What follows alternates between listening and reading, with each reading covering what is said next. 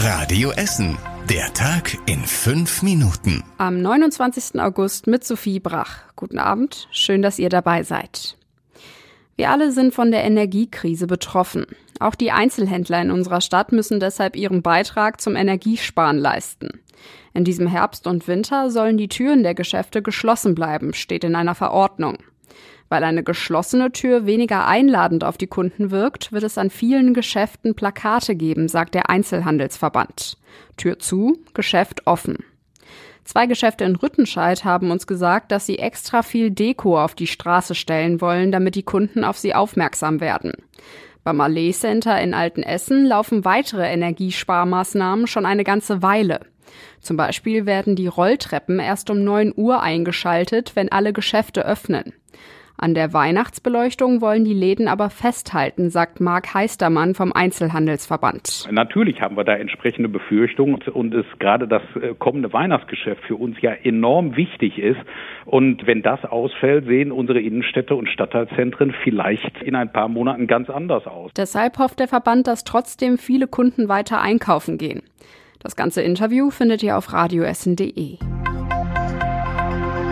Lange konnte der Mann wohl Geld erbeuten, ohne entdeckt zu werden. Jetzt muss sich der Verdächtige in einem Prozess verantworten. Am Landgericht in Rüttenscheid geht es seit heute um einen mutmaßlichen Serieneinbrecher. Ein Mann aus Nürnberg soll über sieben Jahre in verschiedene Häuser in Essen, Köln, Aachen und Bergisch Gladbach eingebrochen sein. Dabei hat er wohl immer die Terrassentüren mit Steinen eingeworfen und ist durch die Löcher in die Häuser gelangt.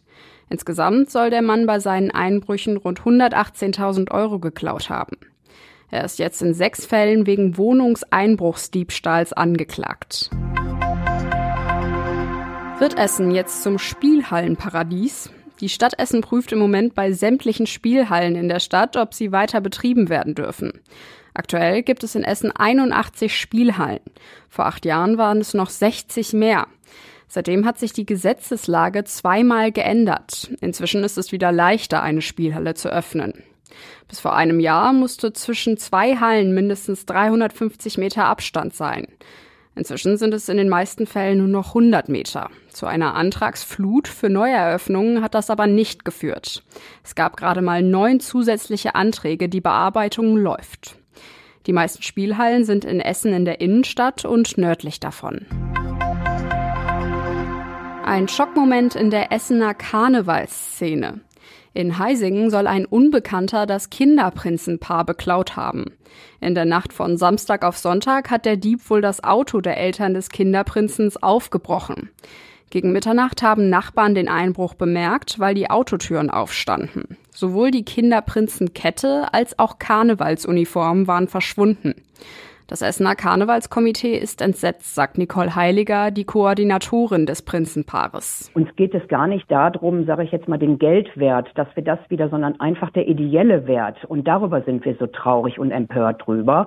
Kein Mensch kann damit oder die Jugendlichen können überhaupt nichts damit anfangen. Die wissen gar nicht, dieses ja, wertzuschätzen. Jetzt ermittelt die Polizei zu dem mutmaßlichen Diebstahl.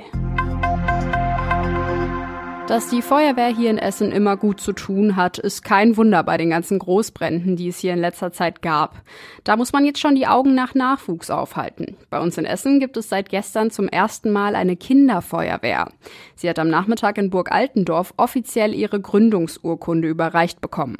Kinder ab sechs Jahren können mitmachen. Sie löschen noch keine Brände, aber sie lernen eine ganze Menge über die Arbeit bei der Feuerwehr. Sie basteln, spielen und haben zusammen viel Spaß. Einige der Kinder haben unserer Radio Essen Stadtreporterin aber auch erzählt, dass sie später mal bei der Feuerwehr arbeiten wollen.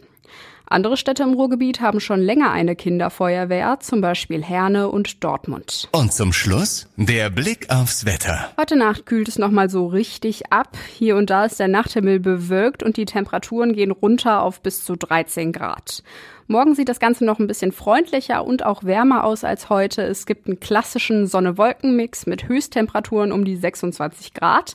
Regen ist keiner in Sicht. Gegen späten Abend macht sich dann allerdings eine dichte Wolkendecke breit. Die nächsten Nachrichten aus Essen gibt's bei Radio Essen wieder morgen früh ab 6 Uhr. Wir wünschen euch jetzt noch einen schönen Abend. Das war der Tag in fünf Minuten. Diesen und alle weiteren Radio Essen Podcasts findet ihr auf radioessen.de und überall da, wo es Podcasts gibt.